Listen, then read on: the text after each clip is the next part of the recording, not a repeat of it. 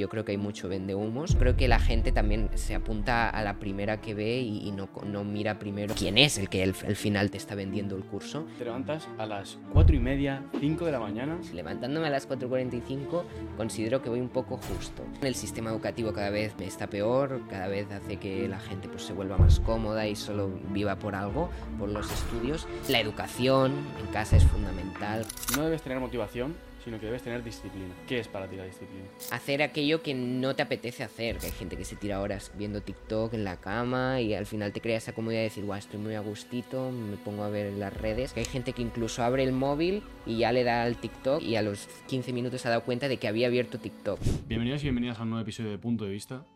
Hoy hemos traído a, a Joan, un chico de 17 años, que la verdad que vais, vais a flipar, o sea, habla, habla de una manera espectacular habla muy, muy fluido y con una. con.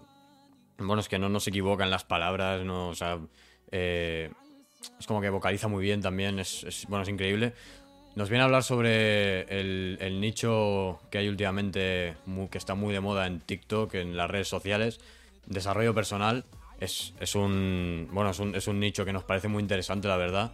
Y bueno, comparte, comparte muchos hábitos que, que literalmente os pueden cambiar la vida en muchos aspectos y bueno, comparte también valores, valores muy, muy, muy fuertes que son, son muy buenos y que en la sociedad hoy en día, en nuestra opinión, faltan.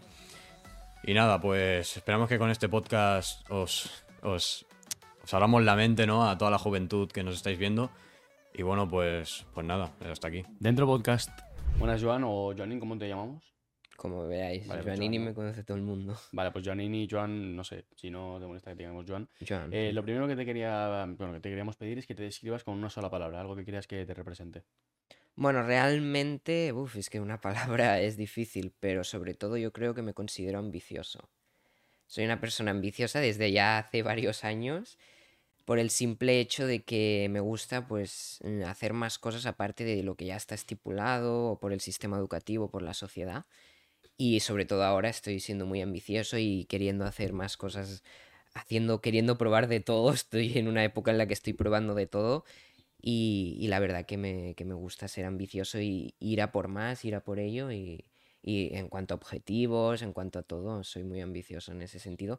Creo que es la palabra que más me define así, pero más de carácter quizá también podría definirme eh, que soy pues muy sociable, aunque me gusta estar solitario muchas veces porque soy bastante solitario, sí que soy sociable con cualquier persona, puedo tratar bien y puedo hablar y, y eso también es una, un rasgo del carácter que también me puede definir.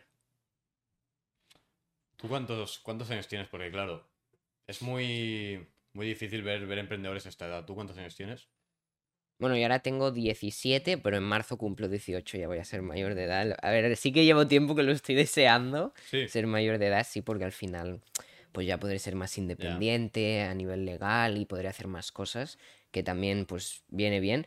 Pero bueno, sí, tengo ahora mismo 17 años y, y en marzo, el 23 de marzo, ya lo cumplo los 18 y, y a por ello que ya va a haber un cambio, que aunque sea un número más, va a haber un cambio. Y sí, sí, empecé joven y ahora con 17, sí. Explícanos a qué te dedicas, qué tienes como hobby, si trabajas, si estudias, cuéntanos sobre ti para la gente que pues no te conozca, que te conozca en este instante. Bueno, ahora en cuanto a estudios del sistema educativo, estoy haciendo, bueno, segundo de bachillerato. Hubiese preferido hacer quizá otra cosa, pero bueno, mira, me surgió la idea.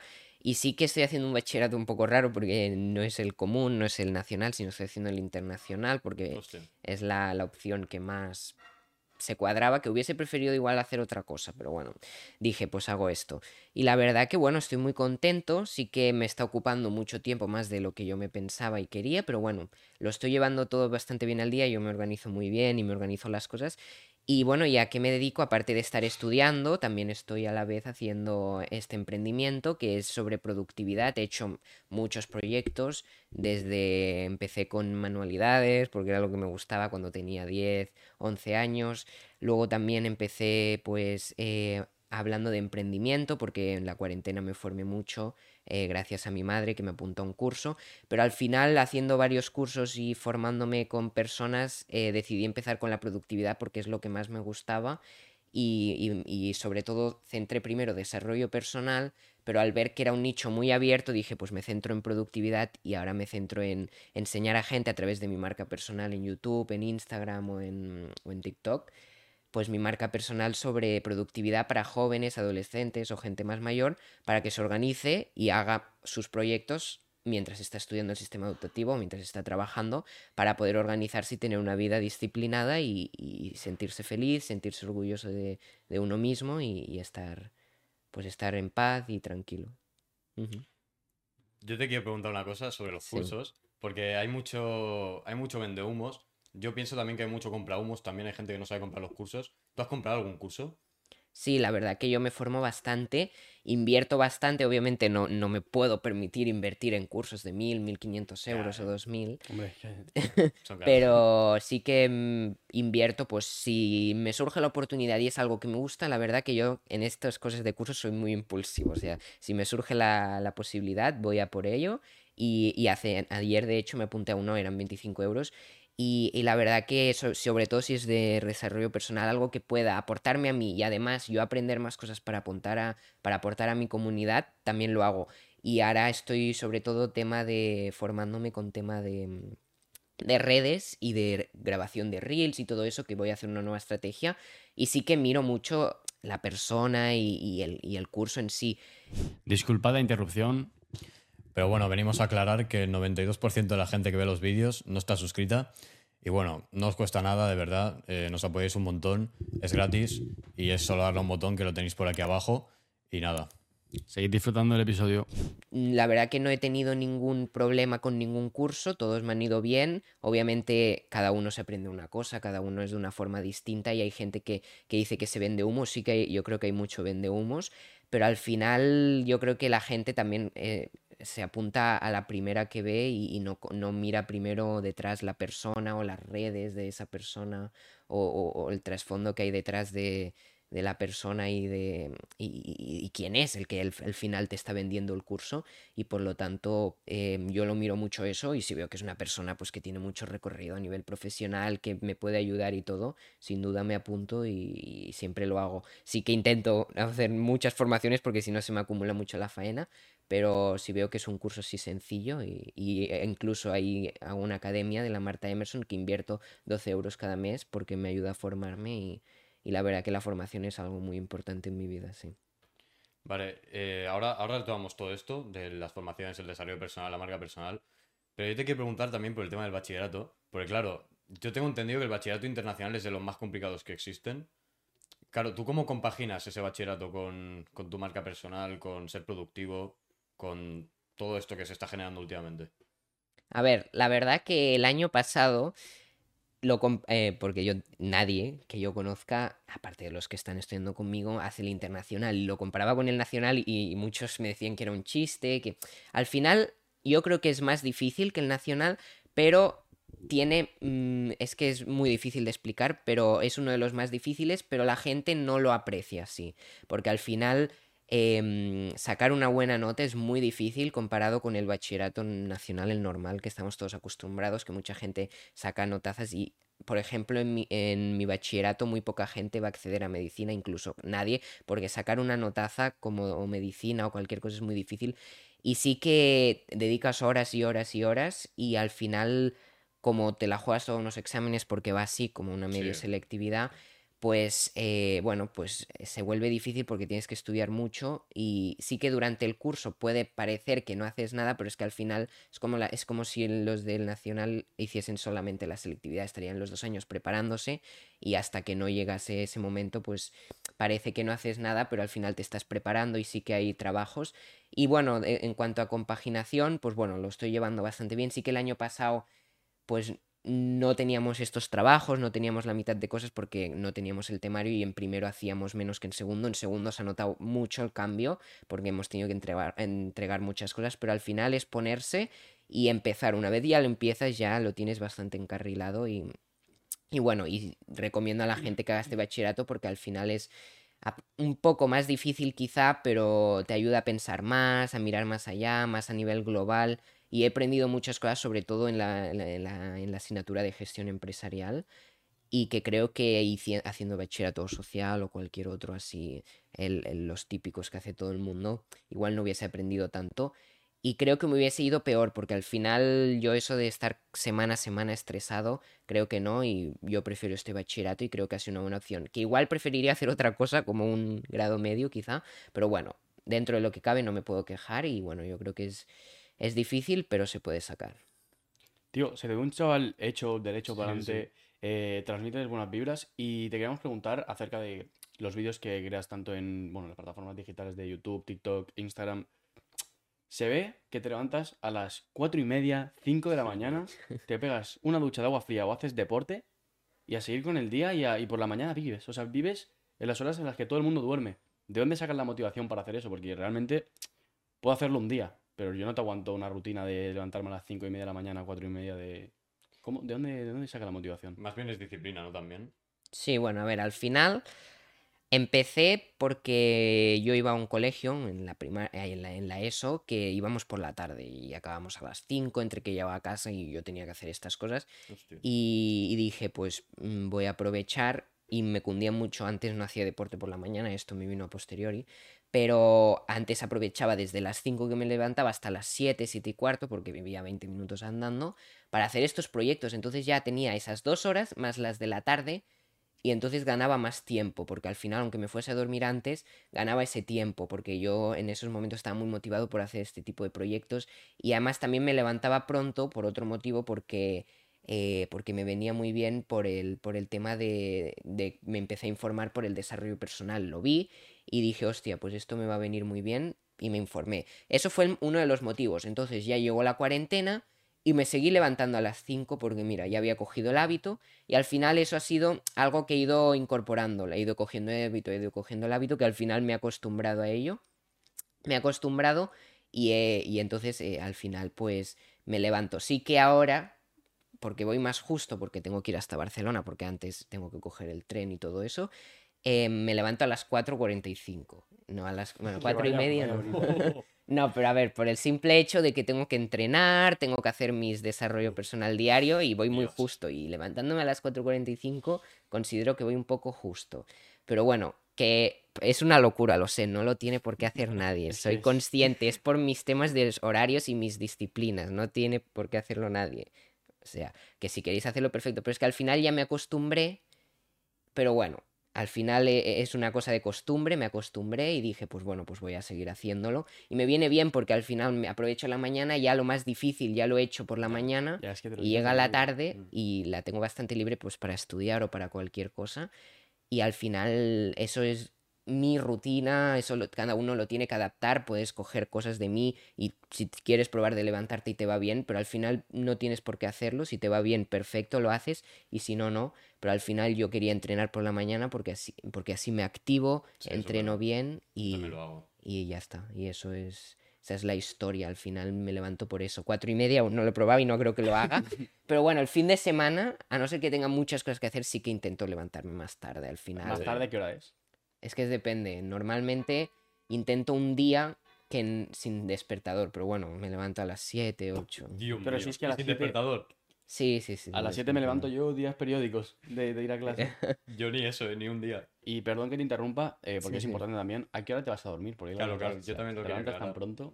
Bueno, cuando normalmente ahora me ahora estoy intentando, porque es que me está costando mucho, duermo bien, pero sí que igual duermo eh, y en el curso pasado dormía seis horas y media o así. Ahora intento dormir siete horas y media. Me voy. Intento irme porque muchas veces pues, que se me acumula faena, me apetece ver una serie después de haber acabado todo, pues, pero intento dormirme, irme a dormir a las nueve.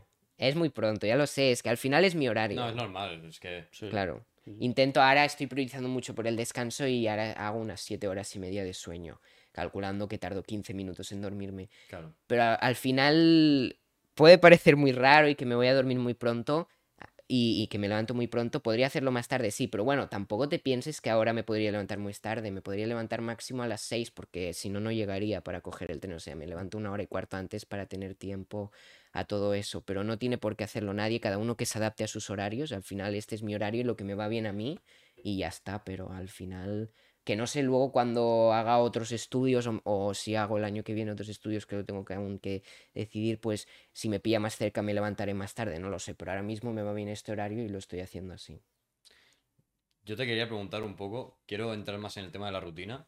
Eh, explícanos, ah, no hace falta que sea súper detallado, pero explícanos un poco qué haces, o sea, cuando te levantas, después qué haces, un poco el transcurso del día, cómo, cómo lo vives. Bueno, me levanto a las 4.45, ya lo he dicho antes, eso es un día normal cuando hay colegio. Y luego lo que hago es directamente me voy a, eh, me voy a, a hacer, abrir la ventana para que se ventile un poco toda la habitación y tal. Yo soy mucho de, de que se ventile y de limpieza. Y luego directamente lo que hago es irme a la ducha fría, porque me va muy Ya bien ves. para activarme, pero no os penséis que hago una ducha fría. Son 15 segundos como máximo, yo no soy, pero me ayuda mucho a despejarme y me mojo por encima, o sea, eso de ducharse Yo de- entero no hace falta Yo tampoco. he de decir que estaba un poco enfermo porque hace dos meses o así, un mes y medio, empecé yo también con el tema de las duchas de agua fría. Ahora lo he dejado ya, porque con el tema del invierno, que estamos a temperaturas. Empecé en verano, en agosto, duré hasta octubre, noviembre o así. Y ya luego paré porque no podía más. O sea, pero es que yo no es que me metía 15 segundos. O sea, yo me hacía una ducha entera de agua fría. Claro. O sea, me la sacaba, me cogía, me metía a la ducha al mínimo, eh, al tope y a mojar la cabeza. Y sí, sufres como un cabrón, pero es que después sí que es verdad que la sensación de que se, que se te queda en el cuerpo es, es, es muy buena. Es que es como que estás muy activado, estás en una temperatura corporal perfecta. Hmm. Pero claro, mm, jugarte a tanto, a meterte como yo hice, ¿sabes? Que es que te da un algo. O sea, estás, estás jodido. Hombre, te puedes poner malo realmente. No sé qué decirte. De hecho, te diría que yo me fue mejor, tío. O sea, yo creo. En todo el tiempo desde que me duché con agua fría no me puse enfermo una vez. eh. Pero fría, en plan fría o fría helada. Fría al mínimo. En plan, lo mínimo que te deja el. Ya. el esto. La ducha. Ujú. Claro. Bueno, continúa, perdón por la interrupción. No, no, no. Sí, al final, a ver, yo son 15 segundos porque simplemente lo uso para despertarme. Claro, sí. Que puede que más adelante, ha- que no, mi espacio en mi casa no lo permite, pero puede que haga lo de eh, Hostia, los lo- baños del Wim Hof, y- pero bueno, de momento bueno. es simplemente para despejarme, tampoco miro los beneficios que tiene a la salud. Y luego, em, directamente ya lo tengo todo preparado la noche anterior, la noche anterior me lo preparo todo, ya me voy a entrenar. Cojo, pon- pongo las bambas, la ropa de deporte ya preparada y yo entreno en casa porque, bueno, gimnasio no, no hago, más adelante puede que lo haga, pero bueno, a mí me va bien en casa y, y bueno, hago mi entrenamiento de 40 a 45 minutos y, y luego ya directamente me voy otra vez a duchar porque me ducho dos veces, pero bueno, la de 15 segundos prácticamente ni se cuenta porque es para despejar- despejarme. Y sí que esta es con jabón, normal, una ducha normal. Luego pues ya me preparo, me pongo pues la ropa y todo y hago eh, mis reflexiones, hago reflexiones diarias porque me gusta mucho tener un diario para comentar pues los días o cómo va todo, para hablar conmigo mismo, va muy bien para despejar la mente. Hago la cama y es que realmente no, un poco más, a, lo- a lo mejor a- medito, intento, si no me da tiempo por la mañana pues lo hago por la tarde, igual que la lectura. Y luego, pues, aparte de las reflexiones que hago más, pues ya está, es que prácticamente nada más. Bueno, el mewing, pero bueno, que lo dije en un TikTok. Pero bueno, que realmente el, mewing no lo hago, es simplemente unos ejercicios de mandíbula que hago con una aplicación que la verdad no, no, no lo miro por los beneficios y tal, sino ya he tenido el hábito y digo, bueno, pues me va bien y también me ayudo, me pongo con la música y tal y, y ya está, tampoco tiene mucha más complicación y luego ya para el colegio y ya está. ¿Meditar, meditas? Sí, pero si por la mañana a veces me da pereza, ¿para qué mentir? O sea, no pasa nada.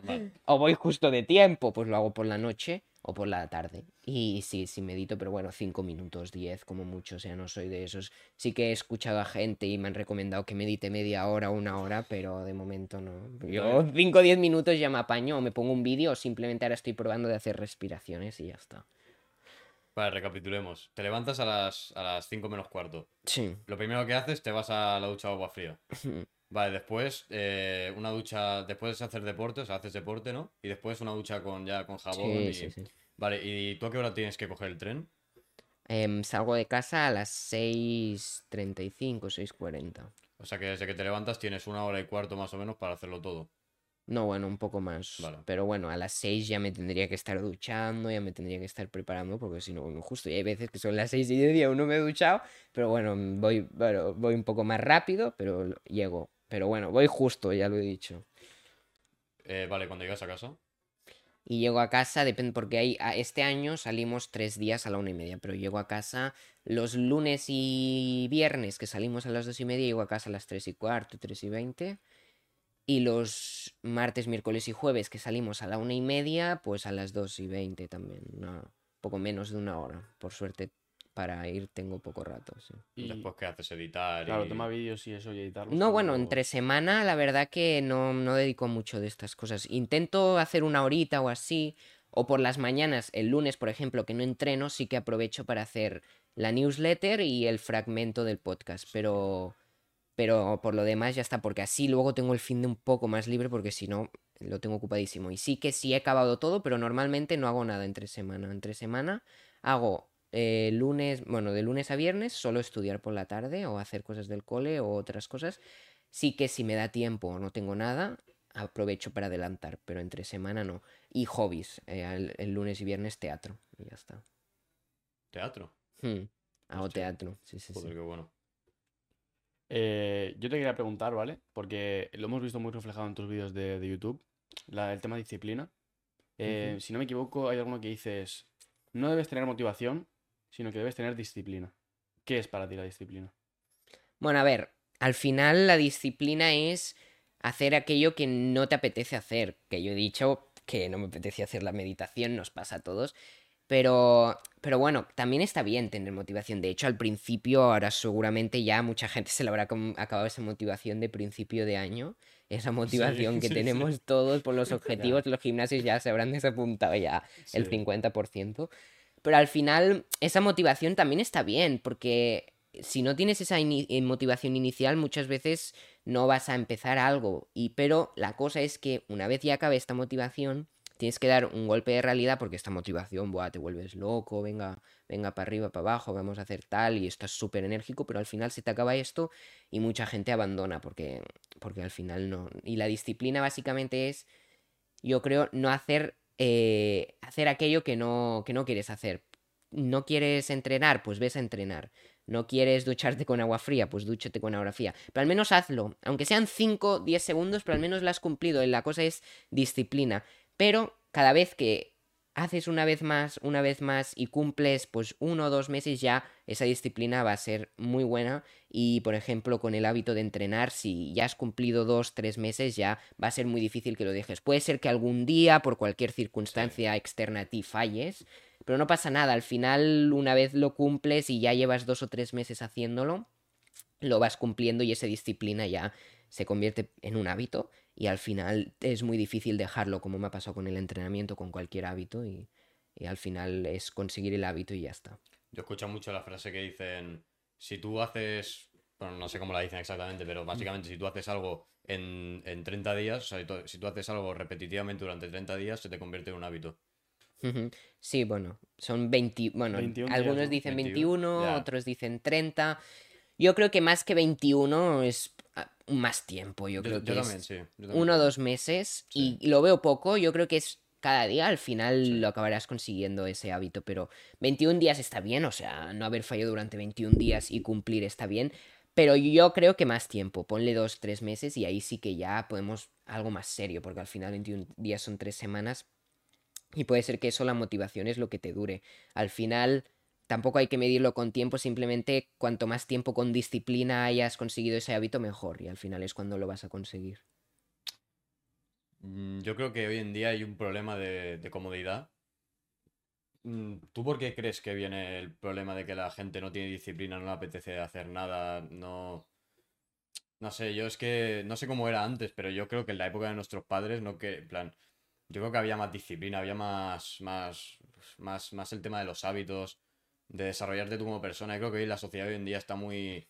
Bueno, ¿para qué mentir? Está como muy blanda, no, no, no me apetece hacer nada, pues no lo hago, lo dejo. ¿Tú por qué crees que pasa esto? ¿Y tú qué crees que hay que hacer para solucionarlo? Bueno, al final todo esto yo creo que es por distintos factores, pero al final en nuestra en la, en la época de nuestros padres es a los 14, 15 ya se espabilaban súper rápidos, iban por ahí, por se iban solos por ahí. Hay muchos factores. El primero es la educación, el sistema educativo cada vez pues mm, está peor, cada vez hace que la gente pues se vuelva más cómoda y solo viva por algo, por los estudios.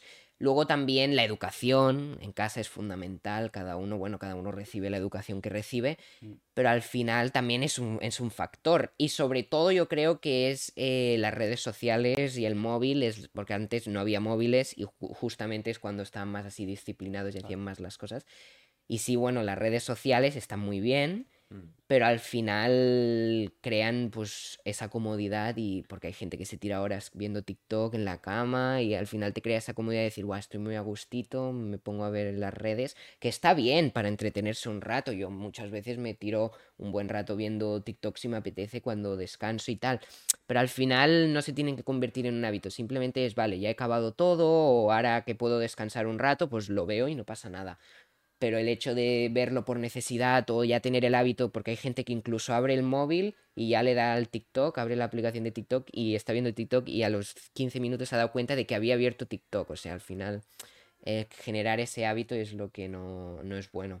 Pero yo creo que sobre todo es las redes sociales, porque al final es lo que nos hace acomodar y esa segregación de la dopamina y todo, hay muchos factores que influyen en ello, pero eso influye mucho, sí, sí. Eh, claro, es el tema de la dopamina más que nada lo que te hace quedarte ahí enganchado. Eh, volviendo a... Es que hemos pasado muy rápido por el tema, pero a mí me interesa la meditación y los hábitos de, de respiración. ¿Cómo podemos hacerlos correctamente? Explícanos cómo los haces tú y cómo, cómo lo que te generan, si te funcionan, si no, o sea, cuéntanos. A ver, yo no soy muy experto en meditación. Sí que me interesa todo este tema de la espiritualidad y me he formado y he ido a, a eventos y todo esto sobre espiritualidad. Pero yo lo que hago, y igual le sirve a la gente, es eh, primero empecé con vídeos.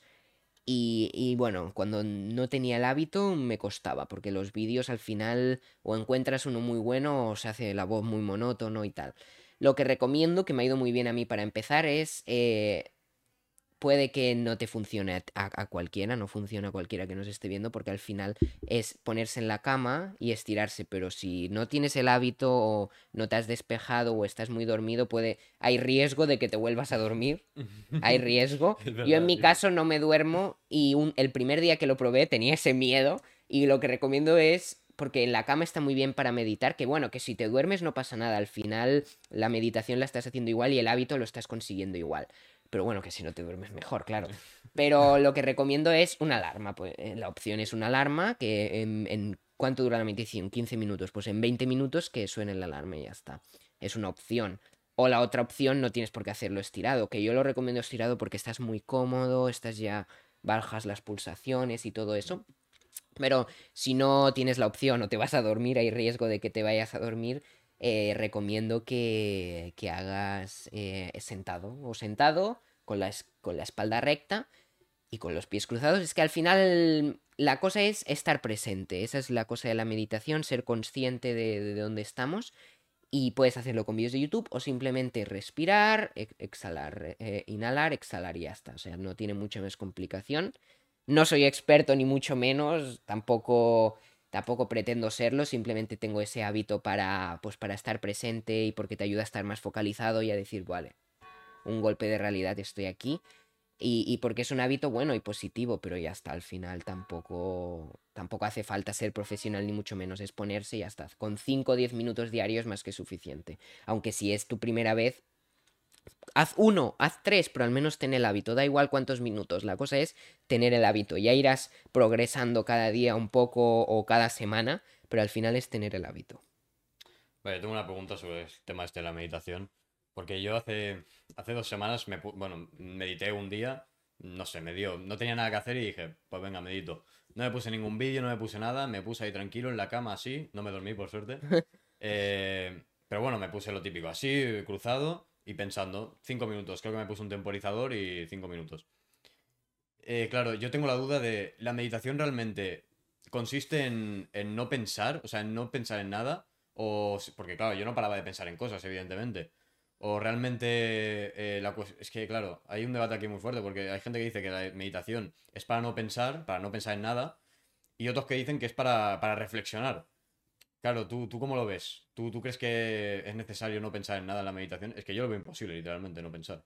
No, a ver, es que es, bueno, imposible tampoco, pero yo pienso también, o sea, hay veces que me doy cuenta de que estaba meditando porque se te va la cabeza. Al final sí que hay que pensar, pero la cosa es, lo que hago yo es controlo mi respiración y me fijo en la respiración y digo, vale, estoy soplando, estoy aquí, vale. Y si escuchas ruidos afuera, a veces también es muy positivo y dices, vale, hay ruidos afuera, pero la cosa es estar presente, como he dicho antes. Al final hay pensamientos, pero no pienses en, uy, tengo que ir a tal sitio, uy, tengo que hacer esto de deberes, uy, tengo que hacer tal. No, la cosa de la meditación es decir, vale, estoy aquí, estoy presente, lo hago ahora y me tomo estos cinco minutos porque va muy bien para despejar la mente. Y si escuchas un ruido de alguien en la cocina, pues dices, vale, hay alguien en la cocina, lo piensas. Pero la cosa es que sean cosas de ahora, del presente, y eso es lo que hago yo, no soy profesional ni mucho menos, igual sí que está bien y consiste la meditación en no, e, e, en, no pensar, pero yo lo veo muy difícil y la verdad que a mí me viene mejor, eh, me viene mejor simplemente estar presente y pensar, vale, aquí, eh, vale, aquí estoy, aquí estoy respirando y me va muy bien decir, vale, mm, meditas, soplas la nariz, eh, exhalas y estar presente y ya está. Esa es la cuestión, al menos a mí lo que me funciona y ya está. Eh, supongo que esto de la meditación va también un poco enlazado a lo que explicas en un vídeo que es el monk mode o el modo monje, o bueno, sí, no sé cómo se llama mm, exactamente. Eh, explícanos qué es y tú que lo has llegado a probar o a intentar cómo, cómo, cómo se vive así, ¿qué, qué, qué te genera el modo monje? A ver, hay distintos niveles. Hay eh, Adrià Solá, yo lo aprendí de ahí, lo explica. Pero bueno, es que Adrià Solá se pasa al extremo y, solo usa un móvil de estos antiguos Nokia para hacer llamadas con... Y eso, claro, yo ahora mismo no, no lo voy a hacer, que en un futuro no lo descarto.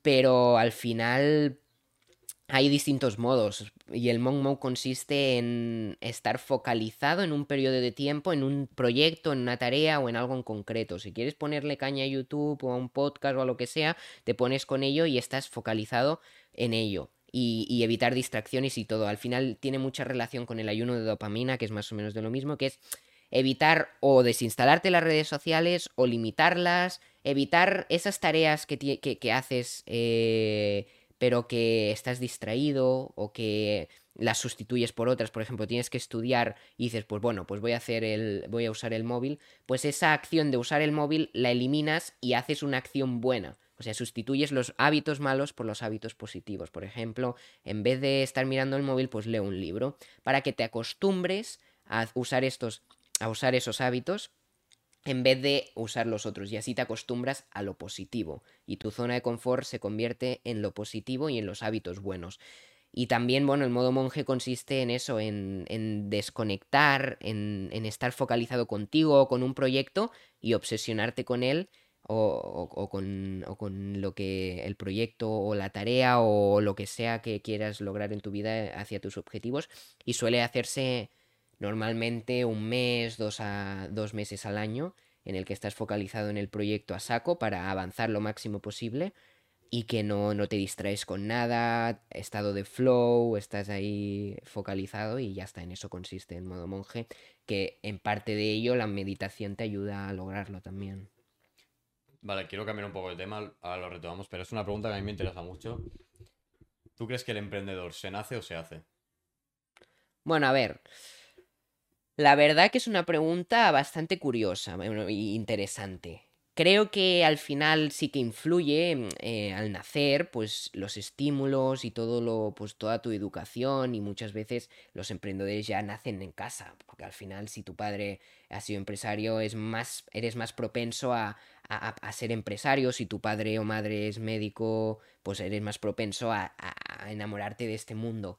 Y, pero también se hacen, porque por ejemplo mis padres no han emprendido y, y, al final yo, bueno, no estoy emprendiendo como tal oficialmente, pero sí que estoy con el proyecto y con todo y con la marca personal, que es como una manera de emprender. Obviamente a nivel legal no estoy emprendiendo, pero sí que estoy desarrollando un negocio. Y realmente se hace, al final todo se hace, aparte de haber nacido y tener unos conocimientos o haber tenido la suerte de nacer en una familia, que mi padre es emprendedor o mi madre, al final también tienes que poner de tu parte, tienes que eh, poner tus acciones, poner tu trabajo y al final son las dos. Puede ser que nazcas en un entorno en el que eres más propenso a emprender y, y, que luego no seas emprendedor o al revés, que no nazcas en un entorno positivo propenso a ser emprendedor, pero que luego lo seas, o las dos juntas. Al final pueden ser las dos, una o ninguna al final. ¿Crees que es importante empezar a emprender siendo joven?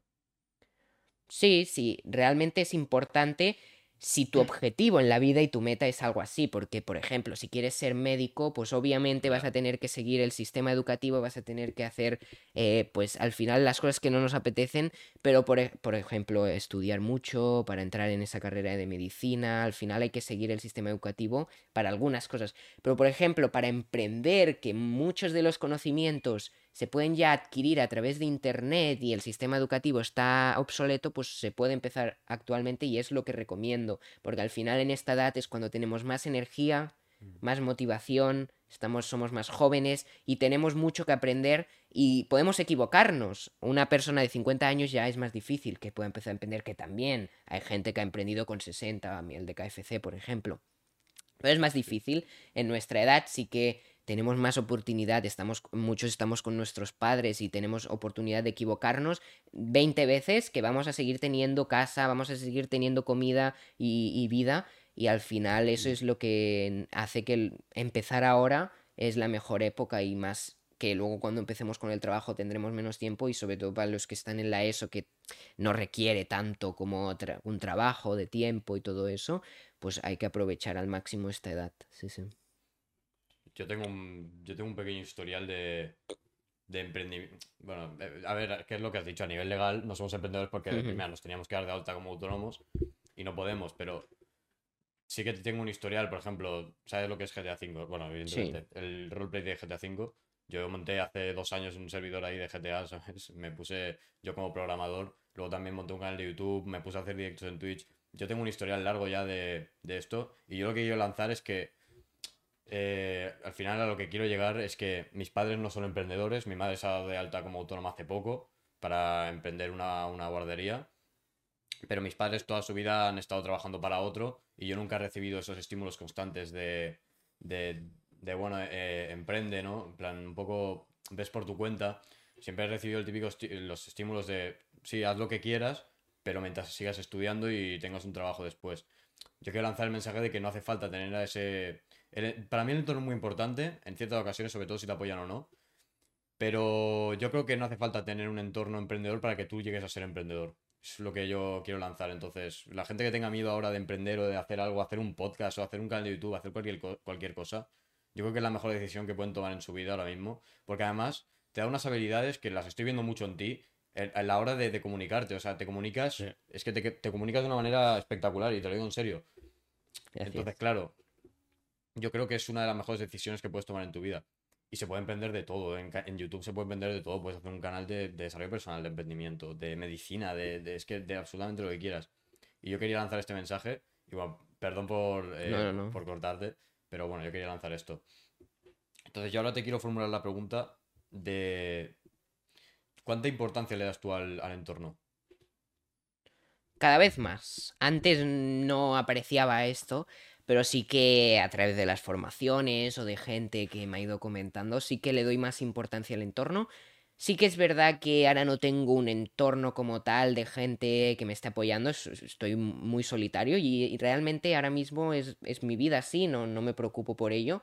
Sí que he tenido un proceso de adaptarme porque antes, pues bueno, tenía dependencia muchas veces por otras personas, pero bueno, al mm. final yo creo que es muy importante y ahora mismo no, no, tiene una importancia muy grande en mi vida porque no he encontrado aún a las personas adecuadas. Pero bueno, eh, al final, eh, más adelante, cuando acabe bachillerato y ya me ponga más en serio con el proyecto y ya tenga 18 años y ya pueda hacer más cosas, sí que sé que encontraré a, tipo de gente que, que emprenda y a gente así ambiciosa. Pero actualmente no le doy tanta importancia porque al final no, no tengo un entorno que, tampoco me ayude. Estoy yo eh, solo haciendo mis cosas, organizándome yo solo. Sí que evito pues conversaciones que no me vayan a traer buena energía o que me vayan a hacer un mal gasto de energía innecesario con compañeros o con quien sea.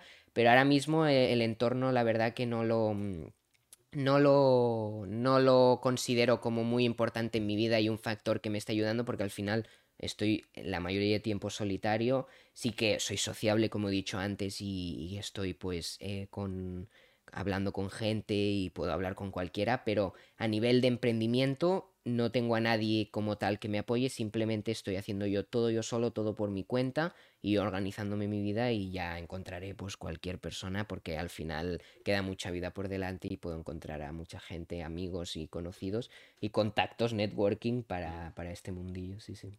Yo tengo una pregunta que parece una pregunta muy, no sé, muy, muy típica, ¿no? Pero es, es interesante realmente el debate. A esta edad, una persona que quiere emprender a esta edad, eh, ¿tú cómo lo ves el tema de tener novia? Bueno, a ver, al final se puede combinar todo. Al final es cuestión de organizarse y de- sobre todo de no depender emocionalmente. Yo ahora mismo no busco eso, yo ahora mismo no, no, no, no estoy en ello porque me estoy centrando mucho en mí. Al final, sobre todo, es muy importante no olvidarse a uno mismo, porque mucha gente tiende a cuando tiene novia o tiene, o tiene novio a olvidarse a él o ella misma.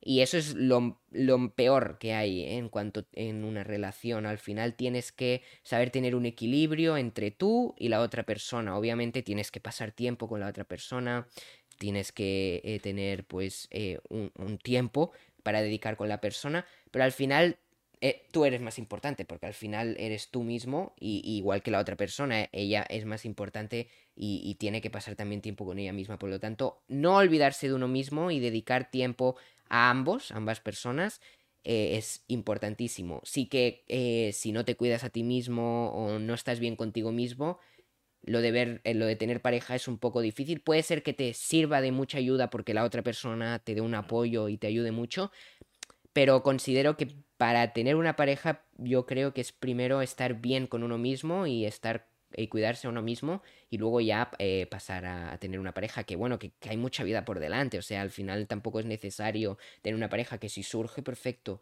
pero que tampoco hay que tener esa necesidad y buscar ahí esa cosa de, Buah, quiero tener pareja. No, no tiene por qué. Simplemente cuídate y, y en algún momento de la vida ya llegará, no hay prisa. Claro, es lo, es lo típico que dicen, ¿no? De si no te amas a ti mismo, ¿quién, quién te va a amar a ti? Claro. Eh, en, la, en la sociedad de hoy en día se ve algo como muy negativo el tema de estar solo, de la soledad, de Sí. trabajar en un entorno más solitario. No, pero más que negativo se ve como algo... Es que no sé, o sea, Como el que típico que miedo, está solo... Causa rechazo. El típico que está solo es el raro, ¿sabes? Ya, no, hombre, te causa rechazo por eso, porque está muy, como que muy estereotipado el tema de, de trabajar en un ámbito más solitario. Tú que lo haces, que nos has comentado que ahora lo haces, eh, ¿crees que es verdad o crees que es mentira? Mira, de hecho subí un vídeo el otro día sobre la soledad y bueno, es que a mí sí que tuve un momento, eh, justo hace un año, que lo pasé muy mal porque eh, me di cuenta de que mm, en mi entorno, que, era gente así, no, entorno académico, eh, no tenía a nadie que me apoyase en este, bueno, a nadie, a nadie que me pudiese ayudar con este emprendimiento o a nadie con quien compartir mi tiempo que me pudiese aportar. Y sí que estuve frustrado durante un tiempo, pero al final con el tiempo, yendo a, a, pues, a, a- cuidarme a mí mismo y, también eh, tema de psicólogos, porque también lo veo muy bien, a veces es necesario y yo voy a veces al psicólogo porque te ayuda. Al final, en mi opinión, yo creo que me va bien y me ha ido bien. He conseguido eh, ya el tema de estar solo, lo tengo súper bien, la verdad que estoy muy solitario, de hecho en el patio, por ejemplo, eh, la mayoría de días estoy solo, no pasa nada, me pongo en la mesa, me pongo a hacer mis cosas y con el móvil sí que viene gente o tal y me pongo a hablar con ellos, pero al final no tengo esa necesidad y esa mm, cosa de decir, Buah, es que, ¿qué hago? Estoy solo, me, me va a dar algo, me va a dar algo, porque yo lo he escuchado de mucha gente que no vienen sus amigos porque están malos o cualquier cosa al colegio, Buah, buah, me va a dar algo, me va a dar algo, estoy, estoy solo, ¿qué, ahora dónde voy? Pues yo no tengo esa cosa. Si viene la gente, perfecto, y si tengo con quien hablar, perfecto, pero si no surge la oportunidad de tener a nadie ni de hablar con nadie, pues estoy solo y ya está. Muchos patios me pongo a hacer mis cosas solo, pero bueno, no, pasa nada y no, no tengo ninguna necesidad ni ninguna dependencia por otra persona. Y eso lo agradezco, porque al final he aprendido a estar conmigo mismo, que al final es lo más importante, no puedes depender de otra persona, tienes que saber estar contigo mismo y obviamente estar con otras personas es bueno, somos seres sociales y es importantísimo, pero saber estar con uno mismo es la clave y, y eso es lo que ese es mi último en, en mi aprendizaje principal del año pasado, del 2023. ¿Tú cómo le recomendarías a la gente el... O sea, ¿qué le recomendarías para empezar a que aprendan a estar con ellos mismos, a estar en soledad a estar solos? Pues básicamente Lo primero es que no necesitas a nadie. Literalmente puedes vivir tú solo, al menos durante un tiempo. Luego, pues puede que necesites a gente, pues porque somos seres sociales y hay cosas de la vida y cosas del cuerpo que nos piden pues estar en, pues con otras personas. Pero al final la cosa es que, y, el, y lo que me, más me, me gustó a mí, una frase que escuché en un reel, me parece, es que no necesitas a nadie. Al final, para vivir no necesitas a nadie. Quien, va, quien ha nacido contigo y va a morir contigo eres tú mismo. Y al final, obviamente, está muy bien. Y no estoy en contra de que hay que, de que, hay que estar solo toda la vida ni nada. Pero al final, tener esa dependencia lo único que hace es llevarnos a la frustración. Y por lo tanto, lo que recomiendo es que la gente empiece a practicar esto de estar solo. Porque como no ha estado nunca solo y ha estado siempre con un grupito de amigos y tal al final no sabe lo que es sentirse solo. Y la cosa es que vaya experimentando y se vaya sintiendo solo, pues yo qué sé, un día, pues hoy me apetece estar solo, pues me voy solo por ahí. Que lo haga y al final conseguirás ese hábito y cada vez la cosa es ir probando cosas, ir experimentando y conseguir, y conseguir eso. Si no lo pruebas por primera vez vas a tener esa cosa, pero una vez empieces, luego ya será cada vez más fácil y cada vez más fácil.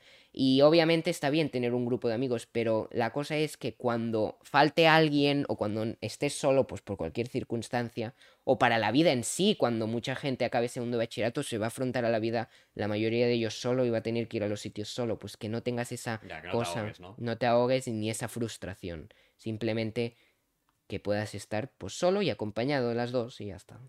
Claro, a mí me pasa realmente, yo tengo un grupo, uy va, perdón, tengo, perdón a la gente que lo esté escuchando por Spotify sobre todo, eh, tengo un grupo de amigos y por ejemplo, eh, bueno, algunos van conmigo a clase, otros no, pero cuando acabe por ejemplo bachiller, tenga que ir solo a la universidad, igual sí que me causa un poco de rechazo decir, llevo toda la vida yendo con gente que conozco, con gente que me llevo bien a, estudiar a, zonas, bueno, con ellos, y luego me va a tener que enfrentar más eh, a estar solo sin saber estarlo porque no lo he estado. Entonces, claro. Yo creo que por eso es bueno también el tema del cambio de que te cambien de, de clase cuando. Yo, por ejemplo, primero y segundo de eso lo hice con, los, con mis amigos de toda la vida, los del cole. Bueno, no todos, pero con la mayoría sí. Entonces, claro, primero y segundo se me hizo muy fácil. O sea, era mi entorno de toda la vida, pero luego me pasó una tercera y me cambio total. O sea, no conocía absolutamente a nadie. O sea, estaba, estaba solo. Bueno, me adapté a un grupo tal. Pero yo creo que también está bien que te hagan esos cambios y que te. Porque al final aprendes a adaptarte al entorno también. Y claro, yo. Es eso. Y en cuarto también me metieron otro cambio. No tan, no tan vasto, pero. Pero sí que. O sea, tuve otro cambio de compañeros. Volví a estar con algunos de los que estuve ya previamente, los del colegio. Pero claro, al principio en tercero sí que era como que me daba la sensación de. Hostia, no conozco a nadie. En plan, era como que estaba incómodo realmente. Luego, al cabo de una semana, me, fui con un, con un, grupo de chavales que tenía ahí en clase y nos llevamos todos de puta madre, pero, pero yo creo que me vino muy bien, sobre todo para... Es que fue como para madurar como, como, como persona, adaptarme a otro entorno. Y yo creo que sí, o sea, yo creo que tenía, o sea, tendría que, que, ser obligatorio el tema de que cada un año o cada dos años te cambien de, de aula y te pongan con nueva gente. Sí, sí, sí. Bueno, eh, también hablábamos de ahora de la soledad, de la dopamina. ¿Crees que a, a las nuevas generaciones que estamos entrando nos hace falta un cambio de mentalidad? Bueno, al final yo creo que sí. Sí que creo que cada vez la gente está siendo más consciente de, pues, de todo en general, de su desarrollo personal, gracias a, las redes sociales que pues personas que hablan sobre estos temas pues cada vez llegan a más jóvenes y más adolescentes y eso hace que, que haga que, que, esté más expuesto a, este tipo de personas. Pero sí que falta mucho por cambiar y sobre todo para las nuevas generaciones que aunque estén expuestos a vídeos de este tipo, sí que muchos de ellos, lo puedes ver en comentarios, vídeos de desarrollo personal, hay mucho hate, mucha... Hay mucha... El tema del hate es otro tema. Hay mucho hate en este tipo de vídeos. Y, y, más que nada porque es algo que se sale de lo común, porque al final la educación tienes que hacer esto, esto y esto, y el hecho de desarrollarse personalmente, pues no es muy conocido. Sí que el tema del deporte, cada vez la gente está siendo más consciente y gente hace más deporte. Mucho. Pero hay más cosas en el desarrollo personal, no solo el deporte. Y, el hecho de estar incómodo y todo eso, mucha gente no, no lo hace y hay que cambiar esa mentalidad. El hecho de estar incómodo es lo que te va a hacer crecer y al final eso es lo que hay que cambiar sobre todo en la mentalidad. de, de la gente joven hoy en día y de las nuevas generaciones, porque cada vez estamos más acomodados, como ya he mencionado anteriormente, y, y pues eso es lo que hay que cambiar, sí, sí. Hay mucha gente que esto pasa en todos los ámbitos. En, desde que si te gusta un chico o una chica y le vas a ir a hablar o no, hasta si empieza un proyecto, es el tema de, de- que nos anticipamos al qué va a pasar. Mm, Entonces, yo creo que em, hay, hay un problema aquí porque yo creo que la gente eh, no le echa, no le echa ganas cuando quiere empezar un proyecto o quiere ir a hablar con una chica, un chico, lo que sea, en cualquier ámbito, no le echa, no le echa las ganas y se piensan que, que va a ser mejor el, el ni haberlo intentado para evitarse esa decepción que el haberlo intentado y, y, bueno, estar ahí con la incertidumbre de me habrá salido bien, me habrá salido mal.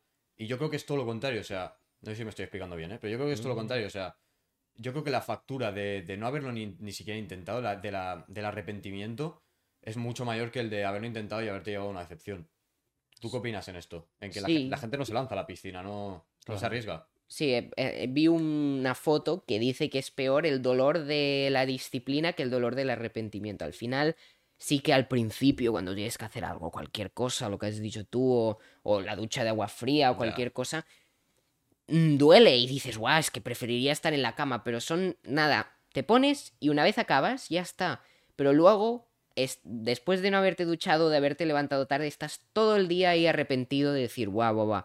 ¿Y qué te renta más? ¿Cinco segundos o un minuto de decir, guau, prefiero estar en la cama, no voy a ducharme, me- la ducha fría como es un rechazo?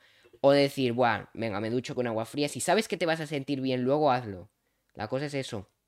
Porque si no, luego hay días, me ha pasado, que me he levantado más tarde porque o he apagado el despertador, alguna vez me ha pasado. Y luego he estado todo el día súper mal, súper enfadado, súper...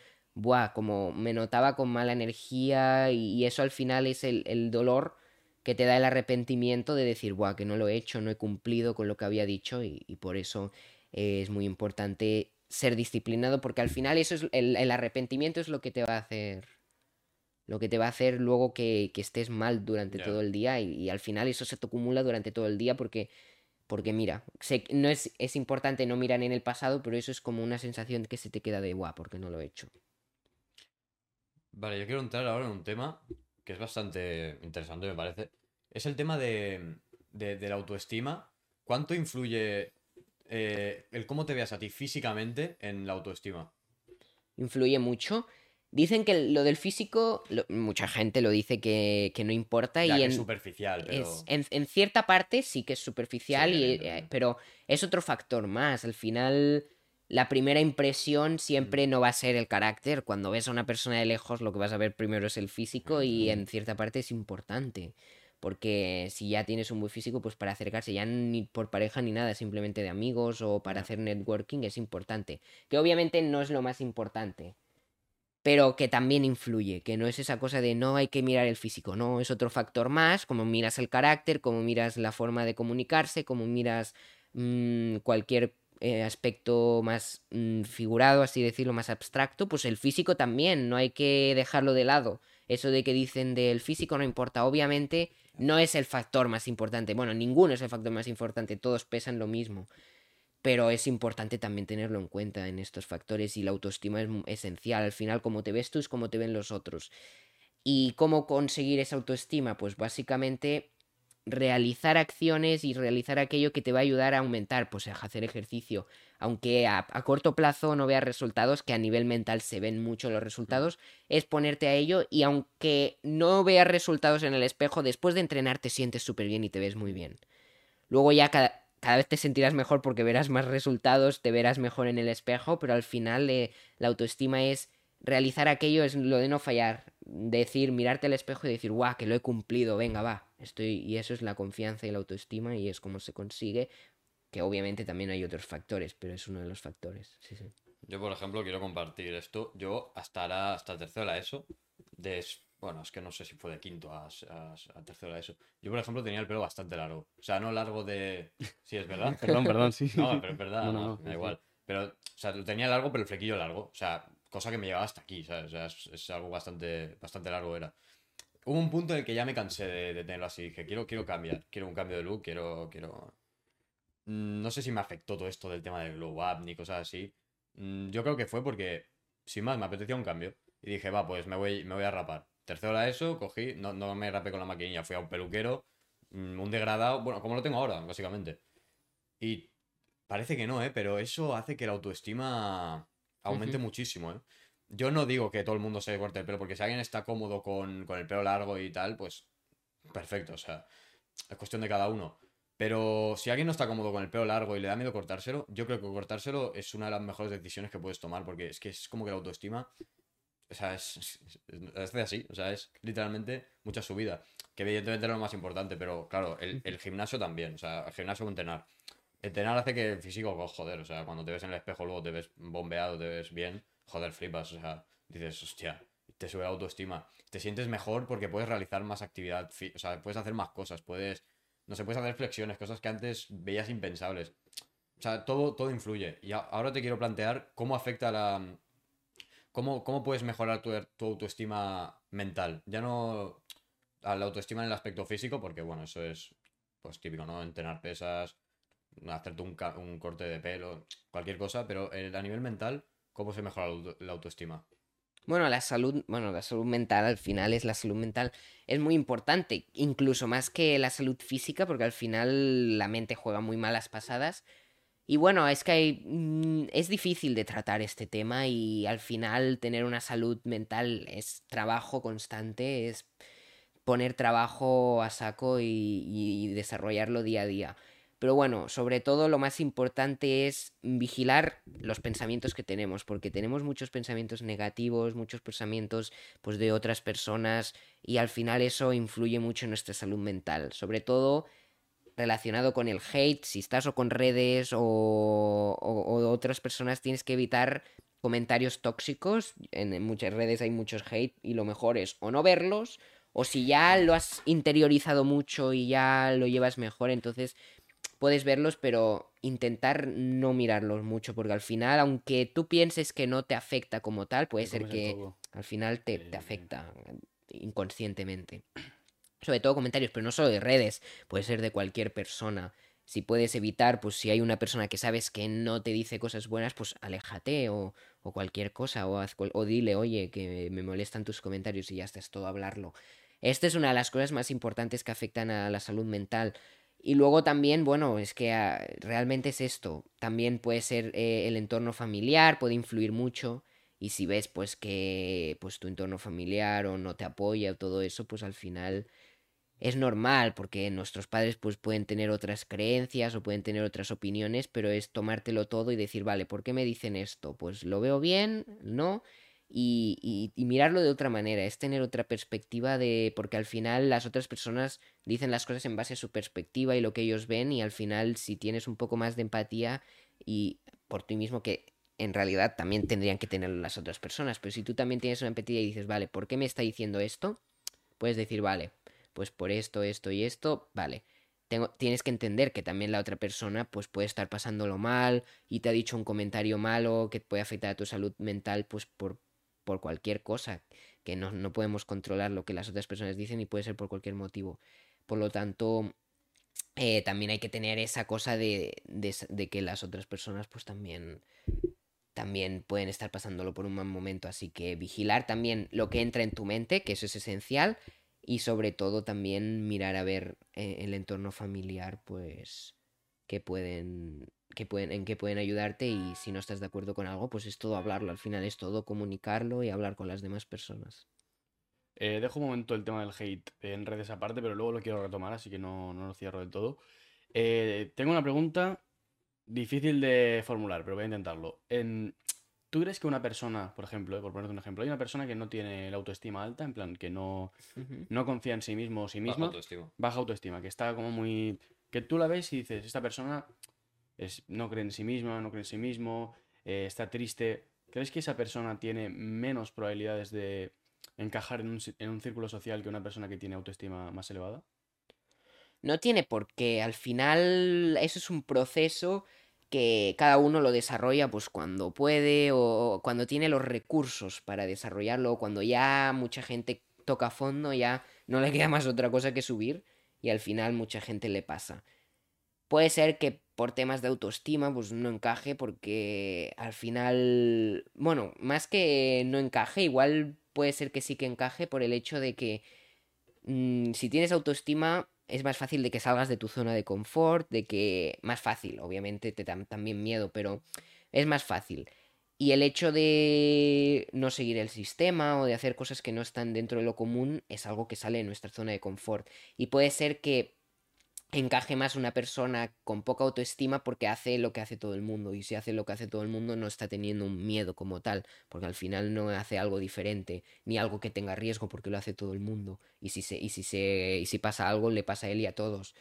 Pero al final cuando hacemos algo que sale de nuestra zona de confort nos afecta a nosotros mismos y a los demás pues no le afecta nada que también puede ser que le afecte pero en general es algo que afecta a nosotros. Por lo tanto es más propenso que una persona eh, que no tiene autoestima encaje más en el sistema que alguien que tenga autoestima, porque al final toma las decisiones de otros normalmente y no las suyas propias, y eso afecta mucho, que antes me había equivocado. Y pues...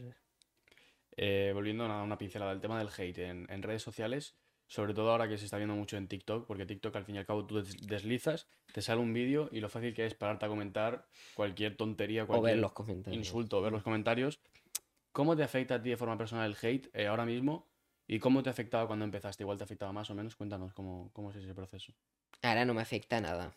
Ahora no me afecta nada. De hecho, ni miro los comentarios. Igual alguno, cuando miro las notificaciones que salen los corazones, inevitablemente veo alguno. Pero bueno, yo sé que he tenido muchos comentarios. Un vídeo se me hizo viral hace dos años y tuve no sé cuántos comentarios hate. Pero ni los miré. Es que la verdad yo no los miro, no miro los comentarios, solo me fijo en ellos buenos. Y si hay alguno malo, pues bueno, lo leo, pero no me afecta. Al principio sí que me lo tomaba bastante mal, pero al final, como todos, es un proceso que, que forma parte de las redes. Si subes algo a, las redes, estás expuesto a eso, como cualquier persona, cualquier influencer o famosos o, cualquier persona, no vas a caer bien a todo el mundo y, y tiene que haber hate. Al final es parte de la sociedad pero es como te lo tomes. Al final es como te lo tomas y, en, en, el principio, pero como cualquier, como cualquier persona, me afectaba pero es un proceso que vas desarrollando y con la autoestima pues lo vas lo vas pues disminuyendo y al final ahora mismo es que me, mm, me dan igual los comentarios, o sea, ni los miro. Es lo mejor que puedes hacer, no mirarlos porque si no te comes la cabeza.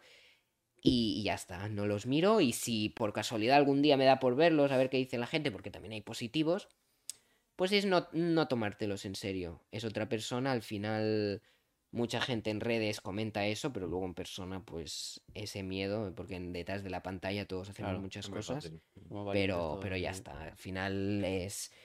Es, es, que tampoco hay una fórmula mágica, es con el tiempo ya irás desarrollando esa confianza y, todo eso para no que el hate no te, no te influya. Y es gracioso porque también te acostumbras. Es, yo es lo que me está pasando. O sea, veía un comentario antes de hate y decía, hostia, qué hijo de.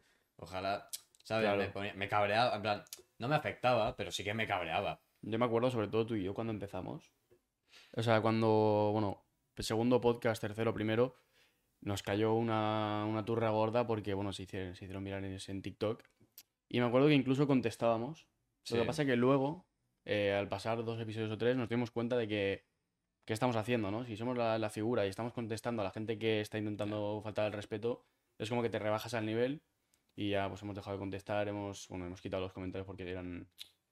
O sea, claro, son, son cosas que, que, no se tienen que hacer y nada, ¿sabes? Pero que a mí lo que me molesta más es, por ejemplo, que te caiga hate a ti, ¿sabes? O sea, que nos caiga hate a nosotros, ya ves tú, nos, nos importa una mierda.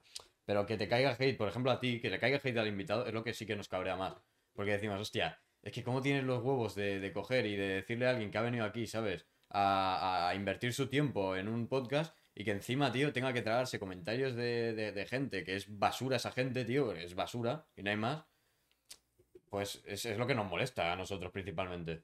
O sea, no sé tú cómo lo ves, pero claro, es que es, jodido. Sí, sí, totalmente. Al final, eso molesta, sí, sí, porque al final vosotros pues hacéis el podcast y el invitado está invirtiendo tiempo y entiendo vuestro punto de vista perfectamente. Y al final al final a cualquiera de los invitados o vosotros puede caer hate. Al mm. final cualquier persona que se ponga aquí le puede caer hate. Da igual invitado, da igual que sean vosotros los hosts, al final cualquier persona le cae el hate. Con que hable, normalmente. Bueno, ni aunque hable, incluso también le puede caer hate. ni aunque hable. Solo por aparecer en el vídeo ya puede caer el hate, sí, sí. Sí. Eh, vale, pues. Sí, por- Sí, no, o sea, yo es que creo que te expones a un mundo muy feo al entrar en las redes sociales y tienes que estar, sobre todo, concienciado de lo que, dónde te metes. Porque mucha gente dice, hostia, pues me va a hacer TikToker, tío, voy a subir cuatro bailes diarios a, TikTok y me va a ir todo perfecto, me va a hacer famoso y voy a ganar dinero. No es así. O sea, te llevas el lado negativo, ¿no? Que es la gente que, que es muy fácil llegar a un sitio y comentar, pero es que nadie, o sea, creo que no hay suficiente, la gente no está suficientemente concienciada de cómo te puede repercutir un comentario negativo. Ya está, era eso.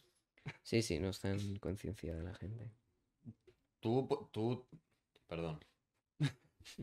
Me calmo. ¿Tú te consideras estoico? Mm, Sí que lo miro, el tema del estoicismo, y vi el Stoic Coach, que se ha hecho muy famoso últimamente en redes, y muchos vídeos o de Pedro Bourbaum. Me gusta el tema y me interesa, pero tampoco me considero estoico. No sigo ni los hábitos, no sigo nada de ello. Puede ser que algunos hábitos que haga inconscientemente sean estoicos, pero no, no tengo. Y he hecho algún vídeo de- del estoicismo porque me parecen Mm. interesantes los hábitos, pero no es una práctica que haga a diario, no es algo que, que, que haga en mi día a día. Sí que algunos hábitos. Algún hábito me suena, es que ahora no me acuerdo qué hábitos eran del estoicismo, pero sí que algunos hábitos me suena que los simplemente que dije, ah, vale, es interesante.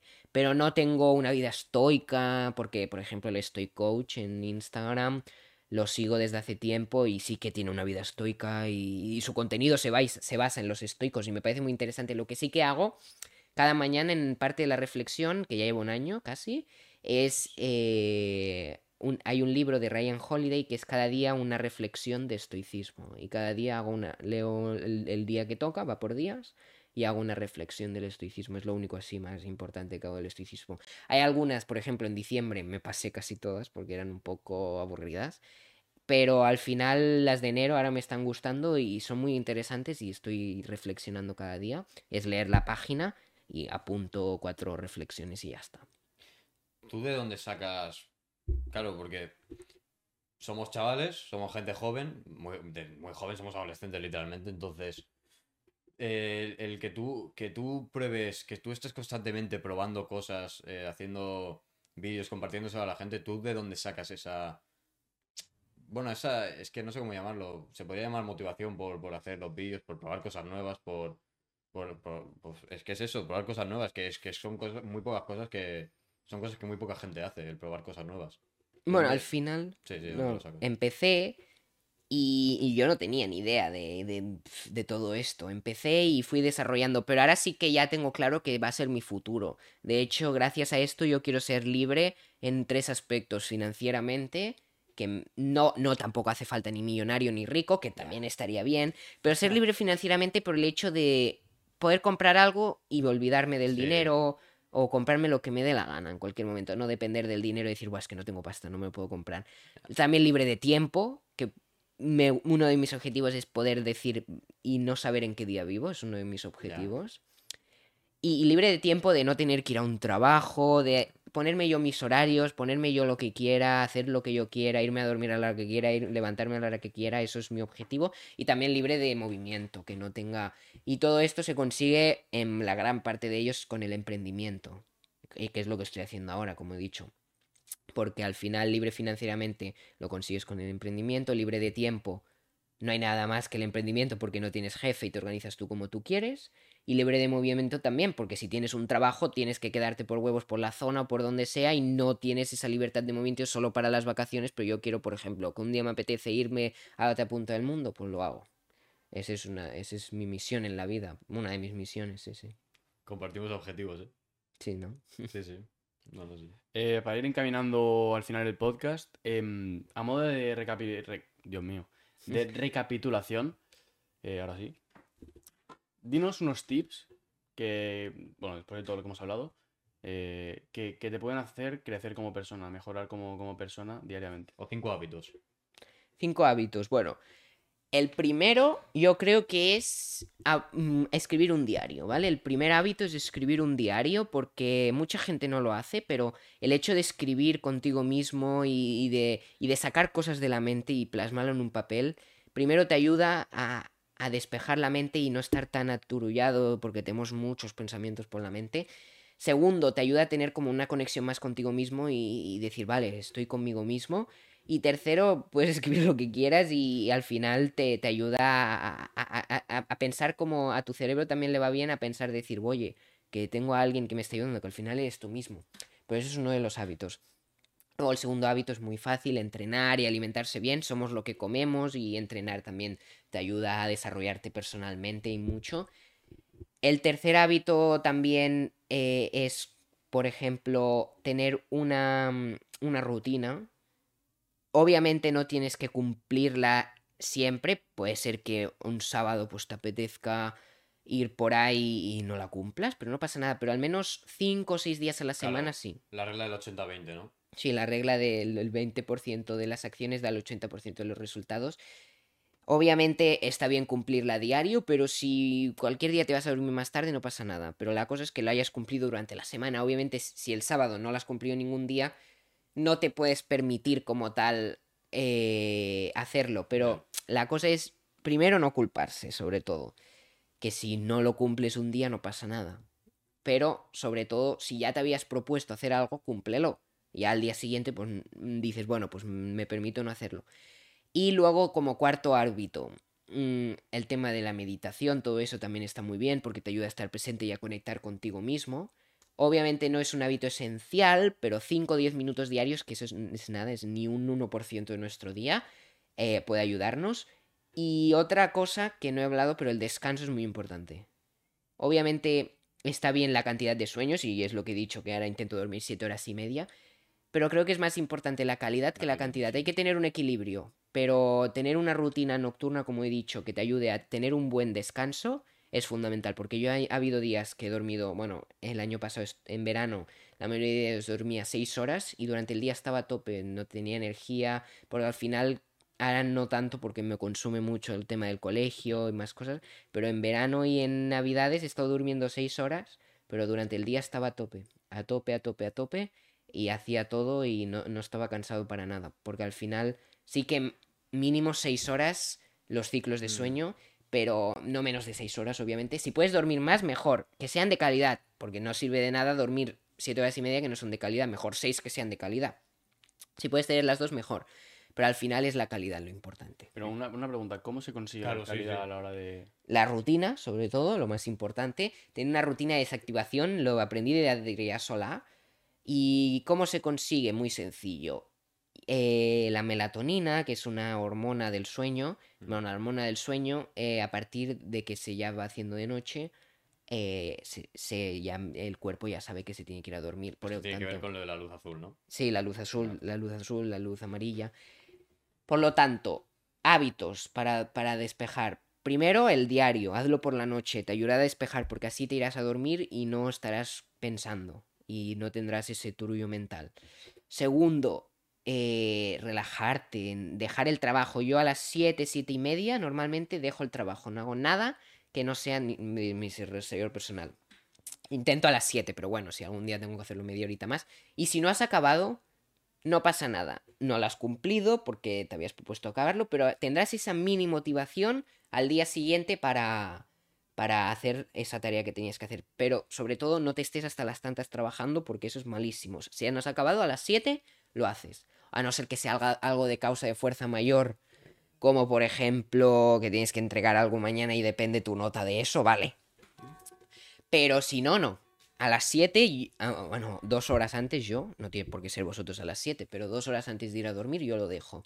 Y esas dos horas que sean para ya relajarte, a empezar a apagar las luces ya, del techo sobre todo, poner más luces amarillas, desarrollarte personalmente, hacer el diario, una ducha de agua caliente, si te apetece, si te duchas por la noche, porque cada uno tiene sus horarios, también viene muy bien y cosas así que te hagan relajarte. Y luego ya la última media hora o leer o ver una serie, las pantallas fuera una hora antes de ir a dormir, La única que yo utilizo es la tele, porque al final está muy lejos, igual está ahí adelante y, y eso viene bien y no, no afecta tanto. Y ya te relajas, ves una serie, algo que desconecte tu mente fuera trabajo para irte a dormir de la mejor manera posible y descansar, porque al final es muy importante el descanso.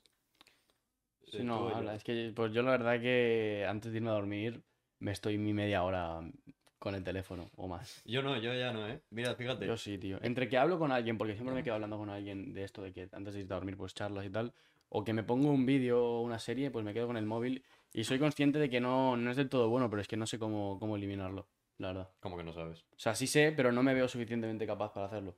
Mira, yo hace cuatro meses, yo, desde hace cuatro meses, yo he dicho, bueno, estoy empezando a priorizar el descanso ya. Bueno, desde hace cuatro meses no me cebo, desde hace dos meses empecé a priorizar el descanso y dije, móvil fuera, cuando me vaya a dormir, te vas a dormir y fuera. Claro, otra cosa es que ya esté con el ordenador antes de irme a dormir. Yo, eh, sí, Eso me pasa yo. mucho. O sea, eh, cinco minutos antes de irme a dormir, pues estoy con el ordenador apago y ya sí que me meto a la cama y a dormir. O sea, el móvil fuera. Y la verdad, me- excepto un día, los domingos, porque me los. No sé por qué, pero me lo quiero tomar como porque me quedo viendo una serie con el móvil o algo. Eso sí, bajo el brillo al mínimo para que no me destruya Yo también, eso sí, la claro. vista. Eh, pero bueno, es eso. Entonces, no sé, yo desde que he hecho eso, realmente la calle, ya, yo siento que me levanto mejor. O sea, me levanto y no estoy destruido. Aunque duerma un muchas horas, no estoy destruido. Porque sí que me pasa que, por ejemplo, mm, duermo. Antes me pasaba mucho en verano. Este verano no, pero el pasado sí, muchísimo. Me levantaba a las 2 de la tarde. Eh, literalmente dormía 10 horas. Y, y te- me levantaba destruido. O sea, me levantaba que no podía hacer nada. 10 horas y me levantaba mal, eh. Hombre, Claro, ahora lo que hago es entre semana. Bueno, mentira, lunes, miércoles, viernes y ya está. Me voy a dormir a las eh, 12 y me levanto a las 8 de, de la mañana. Luego martes, jueves, pues me duermo a las 12 y media y me levanto a las 9 y media. Me hago 9 horas, pero es que yo siento que sí que son más de calidad. Voy a intentar aplicar lo que tú has dicho, lo de una hora sin pantalla, porque, porque eso... Y el móvil intentar que esté fuera de la habitación. ¿Sí? ¿en qué influye eso? Porque he visto que, o Por sea, la luz azul. Porque, no, o sea, la luz y la radioactividad también. Tu cuerpo tiene biorritmos. O sea, tu cuerpo detecta automáticamente cuando se hace de noche, pues empieza la segregación de melatonina y empieza ya todo. Empieza todo a, bueno, a funcionar para que te, para que empieces a descansar. ¿Qué pasa? Que si tienes el móvil, el móvil es como que tu cerebro simula como que es. hace como si fuera de día. Entonces, ¿qué pasa? Que no segrega melatonina. Y pues duermes mucho peor porque la melatonina al final hace que concilies más rápido el sueño, que, que tengas mayor calidad de sueño. O sea. Entonces, quitar el móvil, quitar la, pantalla- la luz azul y ver que es de noche, pues a tu, a tu cerebro le viene bien pues eso, porque empieza a segregar melatonina. tío, pues lo hago todo mal, ¿eh? Todo No mal. pasa nada, Te a lo ver. prometo que duermo con el móvil a dos, dos palmos o tres de la cabeza, ¿eh? Eso sí que yo no soy partidario, no sé los beneficios a nivel científico, la verdad. Yo no soy partidario, Hombre, ya, a ver, porque prefiero, bueno no yo tengo el móvil en el baño, ¿vale? Pero lo dejo ahí para que cuando me levante, pues ya lo tengo para la ducha. Y, pero bueno, no, no tiene por qué, no tenéis por qué hacerlo, pero si puede ser lo más alejado posible, pues No, mejor. sí, sí. Al menos para mí, sobre todo por la reactividad, cuanto menos tecnología, mejor. Y el tema de, de la alarma, que te pones un despertador, la, la Alexa, ¿qué, qué haces? A ver, Claro, tengo dos. Vale. Es muy raro, ¿vale? Tengo el despertador analógico, que es el reloj de toda la vida, y luego el, el móvil. ¿Por qué tengo dos? Pues mira, porque lo A he mí hecho así y ¿eh? está, lo he hecho así. Podría usar solo el del móvil, sí, pero bueno, mira, tengo dos, no sé. No es porque tenga miedo de que me deje de sonar uno o el otro, no, porque me compré uno y también me puse el móvil porque, mira, y ya está, apago los dos por la mañana y ya está. Tengo esos dos. Pero ¿y cómo escuchas el del móvil desde el lavabo? porque está al lado. Y además, cuando me, primero me suena el otro, el grande, y luego ya cuando ya lo escucho el otro, o sea. Que podría usar uno, lo sé. Pero bueno, No, mira, no uso dos, no sé por qué. Yo también uso dos. Me pongo de Alexa y el del teléfono yo. Yo igual, yo igual. Sí, no sé por qué. Me funciona, así que no lo voy a cambiar. Voy a que Sí, día quite igual. uno y no me despierte. No, prefiero no saberlo. Pero bueno, sí. Vale, yo te quería, para así finalizar ya, quiero que nos hagas una, una masterclass de cómo, de cómo cumplir. De, de cómo cumplir tus objetivos, o sea, poner- para haberte puesto metas en 2024 y evidentemente, cumpli- evidentemente cumplirlas. Quiero que nos expliques un poco lo que explicaste en ese vídeo, el tema de los, de de, de los eh, objetivos temporizados, de los más eh, a corto plazo. Quiero que nos expliques todo eso. No hace falta que te explayes mucho, pero... Bueno, sí, hice el vídeo. Y en el vídeo, bueno, pues explico. Primero, eh, mucha gente llega al año nuevo y se pone 20.000 objetivos. No, tienen que ser pocos. Yo utilizo las áreas de yo, o sea, un objetivo mínimo para cuidarte a ti mismo, otro objetivo más de a nivel académico o de trabajo, y otro objetivo más a nivel pues social o a nivel de familia o a nivel de trabajo de tu proyecto. O sea, realmente las áreas, la única esencial es la de ti mismo, o sea, la del yo es la más esencial de todas. Pero las otras puede ser variando. Te recomiendo tres áreas y por cada área uno o dos objetivos como mucho. Y a partir de ahí, pues, eh, lo explico en el vídeo. El objetivo tiene que ser SMART, que es eh, pues Smart eh, son las siglas de, pues que tienen que ser retadores, temporizados, medibles, específicos. La S de specific es porque está en inglés, pero tienen que ser específicos. De nada sirve decir, pues voy a ir al gimnasio, vale, pero ¿qué quieres hacer en el gimnasio? Pues voy a ganar cada, cada mes un kilo de masa muscular o voy a perder dos kilos cada mes. Claro, eso me parece muy interesante porque tú decías, voy, en un mes voy a perder 10, 10 kilos. No, o sea, tú decías, eso no, o sea, eh, cada día voy a perder un kilo, por ejemplo. Que, es, que se pueda medir a nivel semanal, a nivel diario, a nivel mensual, o sea, que sea, eh, que sea, que se pueda medir el progreso. Y luego también eh, temporizado, no vale, obviamente si te lo pones para 2024, el 31 de diciembre ya lo deberías de haber cumplido, o sea, es, pero ponerle una fecha, si puedes antes mejor, pero una fecha, para tener consciente y decir, vale, hasta tal día tengo que hacer tal. Luego también eh, no es necesario que se cumplan todas, porque al final también tener una fecha exacta para cumplir el objetivo lo único que te hace es frustrarte. Y yo no soy partidario de eso. Pero bueno, te pones meta 2024 y si no lo cumples, pues bueno, te quedará poco. Pero al menos tener esa conciencia de quiero cumplir esto en 2024. No hace falta tampoco poner una fecha exacta tal día porque igual no lo cumples por razones externas o por lo que sea. Luego medible, ya lo he dicho, que cada semana digas, vale, esta semana tengo que hacer tal, tal, tal, tal, e, este día tal, tal, tal, este mes tal, tal, tal. Luego alcanzable, mm, que no se vaya a la cabeza a nadie, quiero perder 50 kilos en un mes, porque obviamente sería posible, sí, pero no sería nada sano. Tienen que ser objetivos alcanzables y realistas, la R de realistas, porque al final mm, de nada sirve objetivos que no sean sanos o que vayan a afectar a tu salud o que vayan a ser perjudiciales para ti y temporizados, como he dicho. Al final la cosa es tener un objetivo claro y que cada tener conciencia de ello cada día, hacer acciones cada día que te hagan progresar hacia ese objetivo. Tener objetivos claros. Yo cada mes me marco los objetivos del mes en relación con los de año. Cada semana me marco los objetivos de cada semana en relación con los del mes. Y cada día me marco los objetivos del día siguiente en relación con los de la semana. Y así vas progresando día a día. Vale, pues, pues, muchas gracias. Yo tengo una última pregunta ya para finalizar. claro. ¿Tú dónde te ves dentro de cinco años? Mira, la verdad que esta pregunta me la hicieron el otro día, no me acuerdo dónde. Y así, en una mentoría. Y la verdad que no, no tengo nada pensado de aquí a cinco años. Yo soy mucho de fluir y pueden pasar miles de cosas de aquí a cinco años y soy más de a corto plazo también. Hay que pensar a largo plazo y todo lo que estoy haciendo es para visualizarme en un futuro pero quién sabe que mañana cambio de opinión y, me dé por, yo qué sé, por, por la medicina, es un ejemplo, yo qué sé. Al final yo no miro estas cosas de a cinco años, pero sí que a cinco años me gustaría ya tener esa libertad financiera, esa libertad de movimiento y esa libertad de tiempo, pero no sé cómo. Este, es, el, este es un proyecto que estoy haciendo con el objetivo de conseguir eso, pero igual mañana me va mal o me cierran el canal de YouTube y tengo que probar otra cosa. Al final yo voy a hacer cosas para conseguir ese objetivo, pero mm, de aquí a cinco años no sé cómo lo voy a lograr. Sé que lo voy a lograr y, eso va a estar ahí, pero al final no sé si va a ser con este proyecto o no. Que mi idea es que sea con este proyecto, pero igual mañana pasa algo. Pero bueno, de, aquí a cinco años yo me veo con esa libertad de tiempo, libertad financiera.